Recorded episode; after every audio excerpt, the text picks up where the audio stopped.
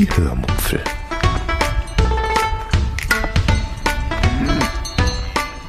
Aus dem Tagebuch einer Allgäuerin.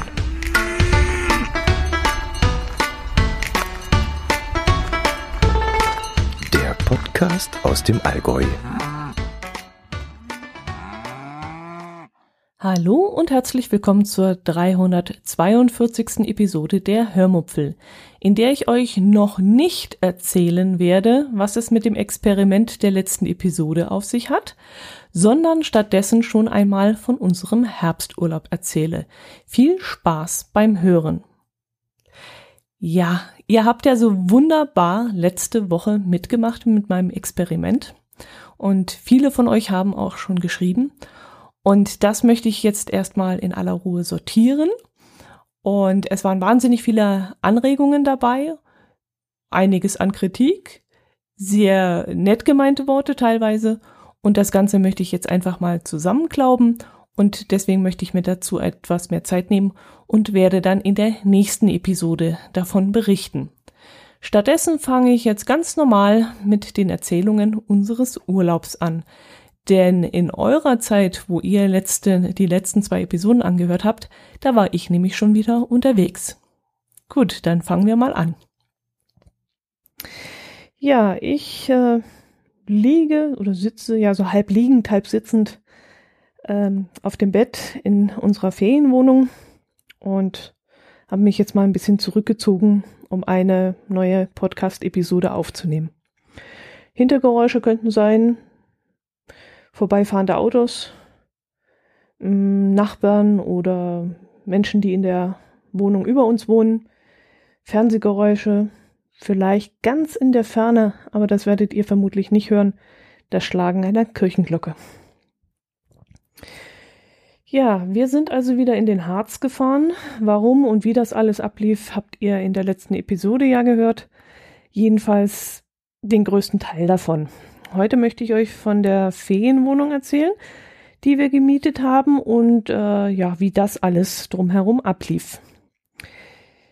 Wir hatten die Wohnung ja über die Seite traum-ferienwohnungen.de gebucht. Dazu musste ich mich nicht zwangsläufig auf der Seite anmelden, sondern konnte einfach eine Anfrage über ein Buchungsformular senden und der Vermieter setzte sich dann persönlich mit mir in Verbindung. Ob er dabei meine E-Mail-Adresse angezeigt bekam oder ob das Ganze dann wieder über diese Vermietungsseite gehen musste, das weiß ich jetzt ehrlich gesagt nicht. Ist aber für das, was ich euch zu erzählen habe, auch gar nicht relevant, denke ich. Was für mich interessant und auch in Teilen ziemlich schwierig war, war die Tatsache, dass ich den Mietpreis vorab überweisen musste.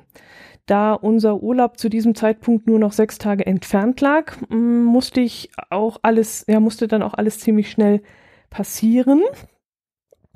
Denn äh, der Vermieter wollte uns bis dahin auch noch die Kurkarten zuschicken. Das aber erst, wenn ich bezahlt hatte. Also wurde das Ganze ein bisschen knifflig. Aber nicht der Zeitdruck war eigentlich das Problem, sondern die Unsicherheit, ob ich es mit einem seriösen Vermieter zu tun habe oder ob das vielleicht alles ein reiner Fake ist.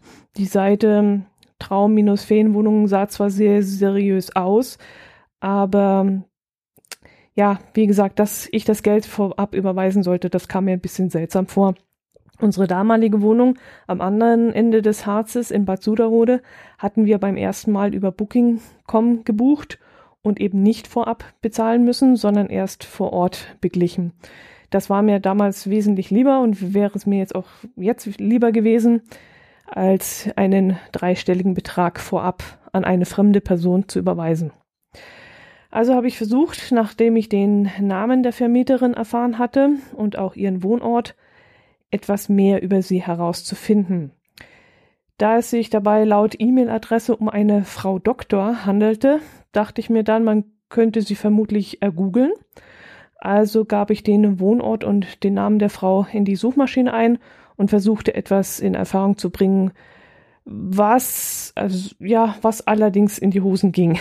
Denn über die Frau war nämlich absolut nichts zu erfahren. Dann dachte ich mir, ich rufe mal im Harz in der Ferienwohnungsagentur an, die die Wohnung betreut und mache mir darüber einen kleinen Einblick telefonisch. Doch da war erst einmal dauerbesetzt, ein weiteres Mal wurde ich einfach weggedrückt und gleich darauf ging dann keiner mehr ran. Und das alles war dann auch nicht besonders vertrauenserweckend. Dann kam ich auf die glorreiche Idee, eine Freundin anzuschreiben, von der ich wusste, dass sie gerade selbst im Harz Urlaub machen würde, äh, gemacht hat und auch Ausnahms und auch ausnahmsweise heißt das nicht. Ähm, ich habe gerade Wortfindungsstörungen. Wie heißt das? Ausgerechnet, genau.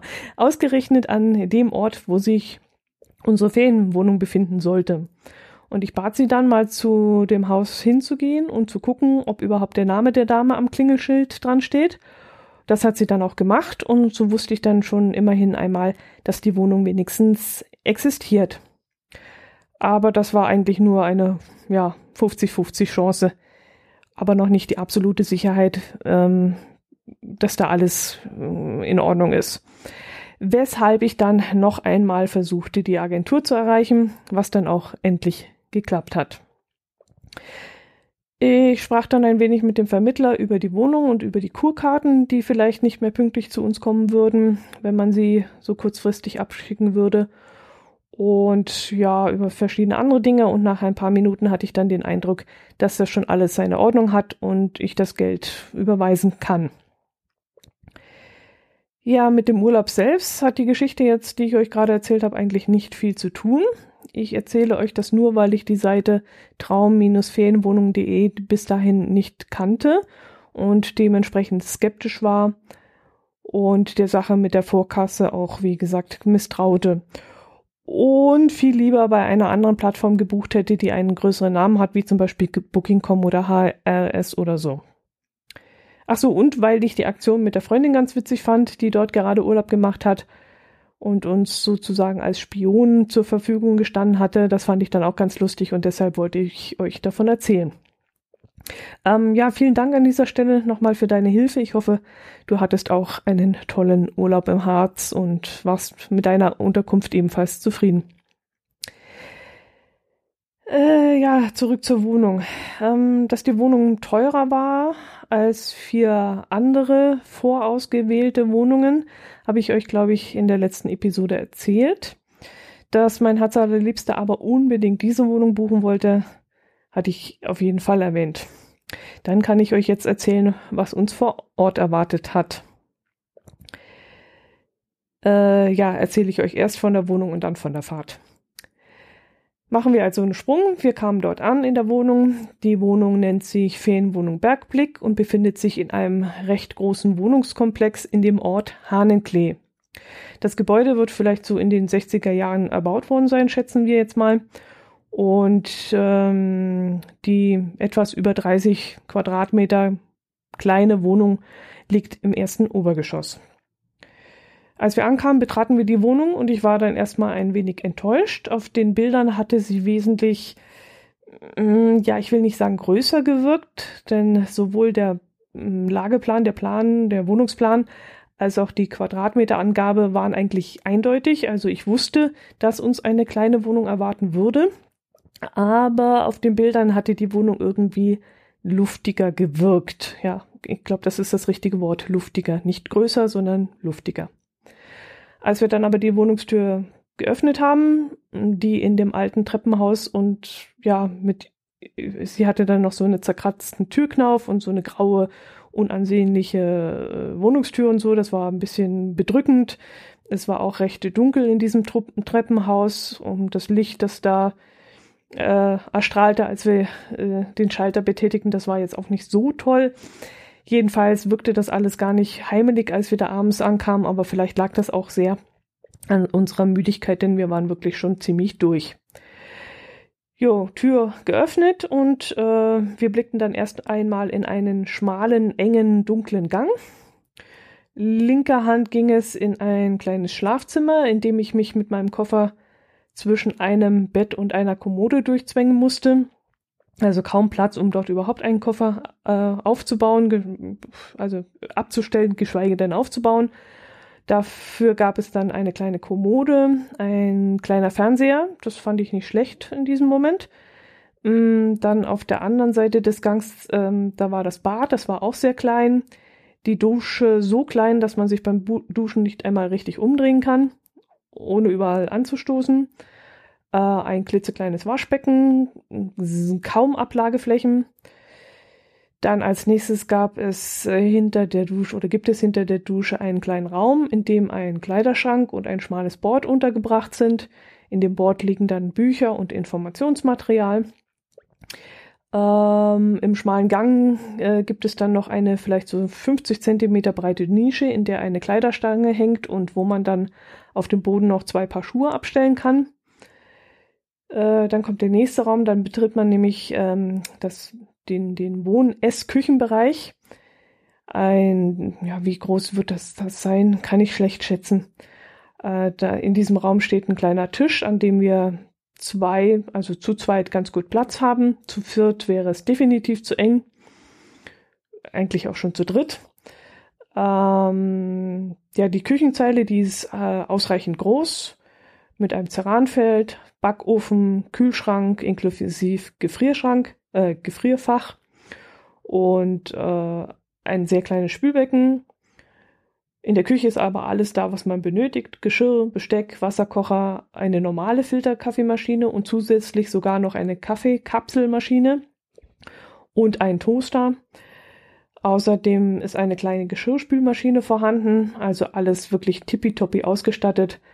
Und ja, äh, ich kann eigentlich nichts vermissen da wir im äh, Urlaub immer unsere Senseo selber mitnehmen, haben wir dann die Kaffeemaschinen nicht genutzt. Und äh, die Geschirrspülmaschine eigentlich auch nicht, denn wir spülen unser Geschirr lieber im Urlaub von Hand, denn wir kochen nicht jeden Tag und dann soll das Zeug nicht darin antrocknen in der Maschine und dann spülen wir es halt schnell mal weg, gemeinsam. Außerdem ist auch nicht so viel Geschirr und Besteck im Schrank, als dass die Maschine voll werden würde und wir wollen das Ding ja nicht halb leer laufen lassen aber es wäre wie gesagt alles vorhanden. Also Top-Ausstattung, sogar Spülmaschinentabs waren vorhanden oder sind vorhanden. Äh, wir müssten also nicht einmal welche besorgen. Ja, wie geht's weiter? In der Wohnecke äh, gibt es einen mittelgroßen Fernseher, der auf so einem Pseudokamin steht, also so eine Kaminfassung, äh, in der ein weiß ich nicht, elektrisches Feuer lodert. Ich weiß nicht, mit welcher Technik das da in Gang gesetzt wird. Äh, also es sieht, es ist so eine, eine Art Attrappe. Es ist kein echtes Feuer, aber ich finde das wirklich eine ganz nette Sache und finde ich echt süß, wenn man dann abends auf der Couch sitzt, dann ist das wirklich eine nette Sache. Ja, die Couch, das ist leider eine Zweier-Couch. Mehr ist da eigentlich nicht. Da haben wir zu zweit eher so ungemütlich Platz. Äh, einer kann dann liegen und der zweite muss dann sitzen und den Kopf so nach rechts drehen. Das, äh, ja, das klappt dann vielleicht mal so fünf bis zehn Minuten und dann kriegt man schon ein steifes Genick. Dafür gibt's dann einen Ohrensessel, aber leider keine bequeme Fußablage dazu, sondern nur so einen kleinen Hocker, der kaum ausreicht, um darauf die Füße bequem legen zu können. Die Wohnung ist wirklich sehr niedlich, sehr hübsch, sehr ansprechend dekoriert. Passend zu den dezenten, modernen Farben, mm, wo die Wände dann gestrichen sind und, äh, und der Boden und so, steht dann äh, an einigen Stellen so Dekozeug und an den Wänden hängen nette Bilder vom Harz. Also wirklich alles sehr hübsch gemacht. Kein Teppichboden, das war mir bei der Buchung ja sehr wichtig. Ich denke, Teppichboden hat sich A überholt und zweitens ist auch nicht so hygienisch. Das ist alles so ein ja, wie heißt das, was wir da haben? Vinyl, genau, so ein Vinyl, Vinyl muss das sein. Ja, Sauberkeit ist vielleicht auch noch ein Thema. Es war bei unserer Ankunft alles sauber, vor allem die Küche, also der Kühlschrank und der Kochbereich und so. Und auch der Wohnbereich, das war wirklich alles picobille sauber. Bad war auch in Ordnung. Ähm, ja, einzig im Schlafzimmer, da lag auf den Nachtkästchen eine ziemliche Staubschicht. Da bin ich dann mit einem, ja, blöd wie ich bin, feuchten Tuch drüber, weil ich sowas wie ein Staubtuch nicht dabei hatte und äh, nur einen feuchten Lumpen in der Küche liegen hatte und dann bin ich mit dem mal kurz drüber und dann hat's halt so Staubwülste äh, gebildet und ich musste dann gleich noch zwei, dreimal drüber, bis diese, ja, bis diese Staubwürste bereinigt waren, beseitigt waren. Ach ja, und im, im Soßentopf waren noch eingetrocknete Lebensmittel am Boden angebacken. Und da ich kein Essig dabei hatte, habe ich den Topf dann mit etwas Salz und Wasser auf den Herd gestellt und habe es kurz aufkochen und dann ziehen lassen. Und dann hat sich das Zeug dann von alleine abgelöst und ja, war dann auch in Ordnung. Das kann man ja mal machen. Es ist ja nicht so wild. Das ist halt übersehen worden. Ja, das soll es von der Wohnung gewesen sein. Ach nein, es gibt zwei Balkone zu zwei Seiten hinaus. Auf einem schaut man auf die Rückseite des Gebäudes und auf dem zweiten kann man seitlich zur Durchfahrtsstraße rausschauen, die äh, vor dem Gebäude entlang geht und ähm, darüber hinaus, über die Straße hinweg, kann man dann noch den Teich sehen, der mitten im Ort liegt und der heißt, glaube wie heißt denn der? Kranicher Teich, glaube ich. Kann sein, ja. Ach ja, und zum Gebäude gehört dann noch ein recht großer Parkplatz, auf dem wir auch weiterhin hoffentlich jeden Tag stehen können. Ähm, das heißt, dass da hoffentlich immer Platz sein wird für unser Auto. Ähm, ja, aber das soll es jetzt wirklich von der Wohnung gewesen sein. Erzähle ich euch noch von der Fahrt nach Hahnenklee. Oh, er juckt die Nase, irgendjemand denkt an mich. Und vielleicht, wenn ich es noch schaffe, vom ersten Urlaubstag. Mal sehen. Wir fuhren kurz nach 6 Uhr morgens los. Ich übernahm dann die erste Schicht, denn ich hatte nachts nur dreieinhalb Stunden geschlafen und war mir dann relativ sicher, dass ich so spätestens um 11 Uhr vormittags hundemüde werden würde. Und dann müsste mein Herz allerliebster übernehmen. Außerdem wollten wir in Franken noch zu einem Winzer fahren und ähm, ja, danach wäre ich sowieso nicht mehr fahrtüchtig gewesen. Und so haben wir es dann auch gemacht. Ich fuhr als erstes in der Hoffnung, dass mein Herz allerliebster dann gleich einschlafen würde aber den Gefallen hat er mir nicht getan. Ich hatte dann den Camping Caravan Podcast angemacht und den wollte er wohl nicht verpassen und so hielt er sich dann irgendwie wach. Ständig laut gähnend und rumzappelnd und so, aber immerhin er blieb wach. Um circa neun Uhr waren wir dann in Wiesentheit, wo sich der Winzer befand, befindet, den ich aufsuchen wollte eigentlich, ähm, ja, eigentlich ist das auch eine längliche Geschichte, die ich euch jetzt nicht unbedingt erzählen muss, aber doch eigentlich schon. Warum eigentlich nicht? Also, äh, der Winzer. Mm, mein Weinlager ist leer. Und das wollte ich mir eigentlich in der Pfalz auffüllen. Mm, da wir dort aber, wie ihr mitbekommen habt, keine Unterkunft gefunden hatten und deshalb wieder in den Harz gefahren sind, war meine Idee dann, in Franken einen Zwischenstopp einzulegen. Wir fuhren da genau durch. Jetzt ist der fränkische Wein allerdings nicht unbedingt meine Geschmacksrichtung. Nicht, weil die Franken keinen Wein machen können, sondern weil der Wein ähm, ja aufgrund seiner Lage nicht besonders lange, ja, wie drücke ich mich jetzt richtig aus? Die Saison ist nicht lang, nee, auch nicht, Quatsch. Also an der Mosel können die Trauben länger am Stock bleiben und ihren Geschmack und ihre Süße langsamer und länger ausreifen. Da spielen einfach Klima und der Boden mit und äh, die, die spielen da eine Rolle. Ähm, ich kann euch das jetzt auch nicht so erklären, jedenfalls ist das am Mosel alles ein bisschen milder und, und angenehmer. Und in Franken muss das Ganze schneller gehen, weil es nicht so lange so intensiv mild ist und der Kalkboden auch nicht so die Wärme speichert wie zum Beispiel der Schiefer äh, in der Mosellage. Und deshalb gedeiht der Wein schneller und kräftiger und baut seine Süße nicht aus. Ich stelle mir das dann immer so wie das Rösten von Kaffeebohnen vor. Also langsam und sanft geröstete Kaffeebohnen ergeben dann eben einen besseren Geschmack. Schneller und intensiver geröstete. Ja, aber der Vergleich hinkt jetzt eigentlich, weil der fränkische Wein ist ja nicht trotz, nicht deswegen schlechter. Er ist ja, er ist ja, also es sind teilweise die gleichen Trauben, aber ein völlig anderes Ergebnis. Fakt ist, der fränkische Wein ist hauptsächlich trocken, die Restsüße liegt im unteren einstelligen Bereich und ich bin eher so der Liebhaber von halbtrockenem Wein mit einer Restsüße von ungefähr 13 Gramm oder so. Also lange Rede, kurzer Sinn. ich verhaspel mich hier völlig, hab ja im Grunde auch gar keine Ahnung von Wein, aber ich kann es euch nur so sagen, der fränkische Wein ist mir zu trocken.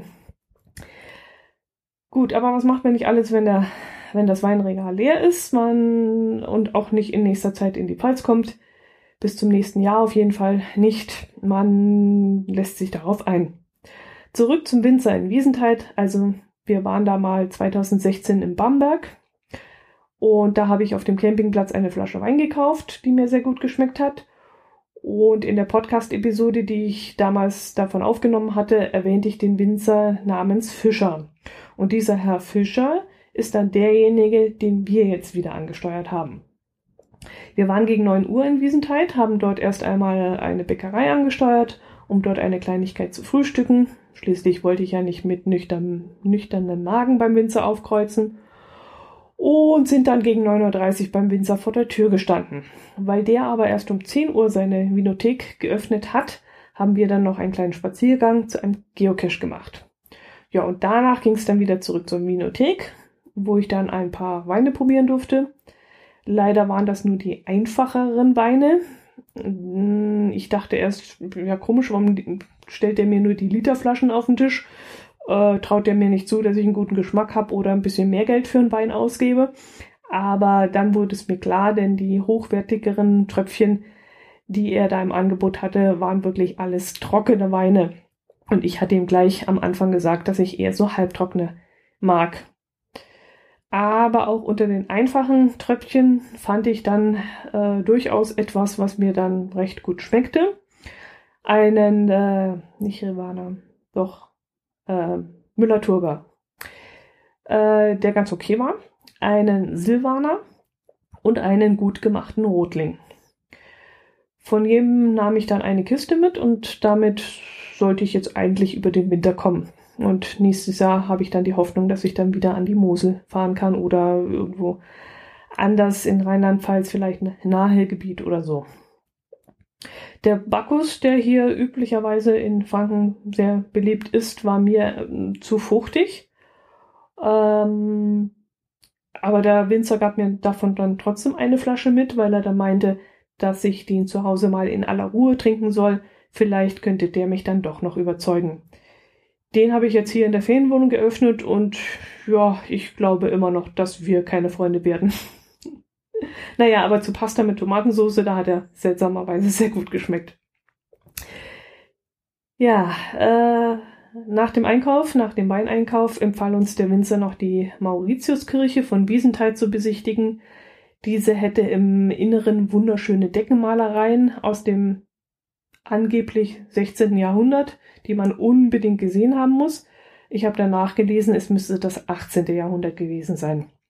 Außerdem erzählte er uns, die Decke des Kirchenraums sei eigentlich flach wie eine Flunder, aber durch die aufwendige Deckenmalerei sehe das Ganze dann so aus, als hätte der Raum eine riesige Kuppel. Und da hat er doch tatsächlich zum Teil recht, denn die Wände der Kirche, die ziehen sich dann so senkrecht in die Höhe kann schlecht schätzen, wie viele Meter es sind, vielleicht so acht Meter oder so. Dann ist oben so eine kleine Rundung, die in eine flache Decke dann übergeht. Und an dieser besagten Decke ist dann tatsächlich eine Kuppel gemalt worden, die wirklich so aussieht, also so perspektivisch so aussieht, als sei sie wirklich gemauert worden und nicht nur gemalt. Ich fand die Kirche jedenfalls sehr schön und ich fand es auch toll, dass der Winzer uns die empfohlen hat. Ja, zurück zur Wohnung und unseren ersten Abend dann. Mm, ich hatte daheim noch Kartoffelsalat gemacht gehabt, weil sich das meine Mutti zum Mittagessen gewünscht hatte.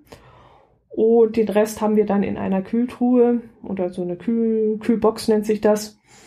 So eine Kühltasche, Tasche? Nee, Kühlbox. Eine elektrische Kühlbox äh, reingestellt und dort hatten wir dann auch Milch und Butter und Marmelade reingestellt, die wir dann mit in den Harz genommen haben. So hatten wir dann für den ersten Abend Abendessen und für den nächsten Morgen schon mal etwas zum Frühstück.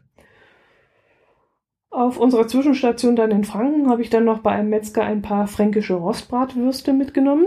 Also muss man ja schon neidlos zugeben. Würste, das können die Franken. Also das haben sie ja echt drauf, weil da könnte ich mich echt dumm und dämlich fressen. Also ganz lecker. Die haben wirklich eine tolle Würze und, und auch eine Konsistenz da. Ja, da können wir Allgäuer ehrlich gesagt nicht mithalten. Also Wurstkultur haben wir Allgäuer einfach nicht. Obwohl, wir haben dafür den besten Leberkäse der Welt. Das muss man ja auch mal sagen. Da kann wirklich niemand mithalten. Äh, ja, und die Würste, die haben wir dann abends in einer Pfanne warm gemacht und dazu gab es eben den Kartoffelsalat, den ich mitgebracht hatte. Und dann fielen wir recht früh ins Bett. Die erste Nacht war dann für mich furchtbar unruhig. Mein Herz allerliebster hatte beschlossen, den Harzer Wald zu roden und hat sich dann dafür die ganze Nacht Zeit genommen und hat sämtliche Baumstämme äh, niedergesägt, die er finden konnte. Ich bin dann irgendwann auf die viel zu kurze Couch umgezogen, diese Zweier-Couch, die im Wohnzimmer steht. Und auf der Nacht, äh, auf dieser habe ich dann die Nacht eher sehr unschön verbracht. Jedes Mal, wenn ich mich im Schlaf umgedreht habe, bin ich nämlich wieder aufgewacht. Am nächsten Morgen ist mein Herz allerliebster dann losgelaufen und hat in der, ja, in ungefähr 200, 300 Meter entfernten Bäckerei Brötchen geholt. Dann haben wir gemütlich gefrühstückt und uns dann auf unsere erste Wanderung aufgemacht. Ich werde euch jetzt nicht alle Stempelstellen des Tages aufzählen und erklären und beschreiben, sondern euch einfach nur einen kurzen Abriss davon geben. Wir sind mit dem Auto nur ein paar Kilometer bis zum ersten Parkplatz gefahren. Das war wirklich nicht sehr weit, denn wir haben ja gerade aus diesem Grund unseren Ausgangspunkt äh, gewechselt, äh, von Bad Suderode weg, hierher nach Hanenklee, um eben näher an den noch fehlenden Stempelstellen dran zu sein. Vom Parkplatz aus konnten wir dann eine schöne Runde mit x Kilometern laufen. Das waren irgendwas um die 17.000 Schritte, glaube ich. Oder 12 Kilometer oder so, glaube ich. Und da konnten wir dann die Stempelstellen 103, 104 und 102 einsammeln. Eine Stempelstelle war an einem Platz, wo 1818 der letzte Luchs im Harz erlegt wurde. Angeblich wurde das Tier 17 Tage lang von über 200 Jägern und Treibern gejagt, bis sie ihn endlich erwischt haben. Ich muss sagen, ich finde das ziemlich traurig. Also 200 Männer, die sich auf die Jagd nach so einem plüschigen, hübschen Minitiger machen. Und heute freut man sich über jeden Luchs, der sich wieder im Harz heimisch fühlt. Und damals so ein Aufstand, Wahnsinn. Eine weitere Stempelstelle war auf einer Bergkuppe, wo dann eine Bank stand und von der man dann einen herrlichen Blick über den dicht bewaldeten Harz hat. Dieser Teil des Harzes ist nämlich ähm, nicht so furchtbar vom Bockenskäfer zerfressen wie andere Teile. Und äh, das war eben schön anzusehen und wir haben uns da in die Sonne gesetzt und die Wärme genossen. Es war nämlich an unserem ersten Arbeits Arbeitstag, Quatsch, an unserem ersten Urlaubstag gar nicht so warm. Wir mussten jedenfalls Weste und Jacke anhaben, weil der Wind zu kalt blies und es anfangs vielleicht so maximal 12 Grad hatte. Und immer wenn eine dunkle Wolke vor die Sonne zog, dann wurde es richtig unangenehm. Und so haben wir dann so ein bisschen Zwiebelsystem angehabt und uns dann nach und nach entblättert. Gegen Nachmittag war es dann, gerade wenn eben die Sonne rauskam, recht warm. Auf dem Rückweg von dieser Bergkuppe, wo wir da Päuschen gemacht hatten, sind wir dann an einer Stelle vorbeigekommen, von der man einen herrlichen Blick über den innerste Stausee hatte. Finde ich ein bisschen komischen Namen. Mein Herz allerliebster meinte dann, es sei nicht sehr viel Wasser drin. Ich kann das ehrlich gesagt schlecht einschätzen, denn vielleicht gibt es ja irgendwelche anderen Gründe, warum die Ufer des Sees besonders hoch herausragen. Ich weiß es ja nicht. Manche Seen werden ja mit Absicht niedrig gehalten, damit sie dann bei Starkregen genug Wasser aufnehmen können, damit es keine Überflutung gibt oder so. Oder damit, keine Ahnung, ein Wasserkraftwerk angetrieben werden kann oder so. Und da würde ich jetzt nicht gleich über Wassermangel oder Dürre reden. Äh, da bin ich dann eher vorsichtig, weil man weiß ja nicht, ob das gezielt irgendwie reguliert wird. Ich überlege gerade, ob das mein Hoch des Tages war ja, ich glaube, der Blick ins Tal zum Stausee runter war wirklich mein Hoch des Tages. Das hat mir gefallen, weil da auch gerade so schön die Sonne schien und so. Wir haben dann da auch Brotzeit gemacht. Ja, ich glaube, das war das Hoch des Tages. Mein Tief des Tages, das war natürlich die grottenschlechte Nacht zuvor, wo ich nicht schlafen konnte. Mm. Wir haben dann noch drei weitere ziemlich unspektakuläre Stempelstellen angelaufen, von denen es nichts weiter zu erzählen gibt. Am Ende des Tages hatten wir dann jedenfalls 30.283 Schritte auf dem Schrittzähler. Ein äh, ja ganz gemütlicher erster Urlaubstag. oh je, ja. Ja, wir sind dann zur Ferienwohnung zurückgekehrt, haben dann vorher noch in einem Café, das gleich nebenan, neben der Ferienwohnung äh, äh, sich befindet, haben wir noch ein Stück Kuchen mitgenommen, der echt fantastisch war. Und haben dann abends in der Ferienwohnung ja noch Pasta mit Tomatensauce aus dem Glas gemacht. Also ein schnelles, unkompliziertes Gericht. Ein Glas Frankenwein noch dazu und fertig. Dann war der Tag auch gut. Ja, und das soll es dann auch für diese Episode gewesen sein. Äh, war ja länglich genug und ich hoffe, ihr hattet eure Freude dran. Ich scroll gerade nochmal meine Notizen durch, ob da noch irgendwas steht, was interessant sein könnte. Hahnenklee selbst, ja gut, das erzähle ich euch dann ein anderes Mal. So viel haben wir von Hahnenklee noch nicht äh, angeschaut. Ich war überrascht, wie umtriebig es hier ist, weil ähm, wir ja in Bad Suderode eher beschaulich gewohnt haben und das eher ein recht ruhiger Ort ist. Und hier in Hahnenklee geht es doch touristisch schon wesentlich ja, trubeliger zu. Aber wir haben, wie gesagt, noch nicht alles gesehen. Es gibt sicherlich auch noch ruhigere Ecken und das werde ich euch dann beim nächsten Mal erzählen. Wir werden auch das eine oder andere Restaurant noch ausprobieren denn davon gibt es hier auch einige. Ja, das soll es gewesen sein. Ich hoffe, ihr hattet ein bisschen Spaß dran und vielleicht kann ich euch, ja doch mal Appetit machen, auch mal im Harz Urlaub zu machen und die ein oder andere Wanderung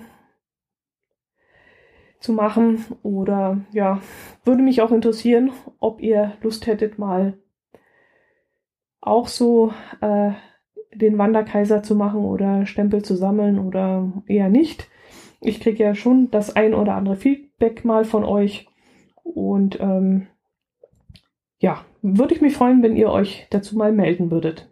So, bevor es jetzt hier nur noch ins Stottern geht, verabschiede ich mich von euch, wünsche euch ein schönes Wochenende, eine schöne Woche und bis zum nächsten Mal. Servus!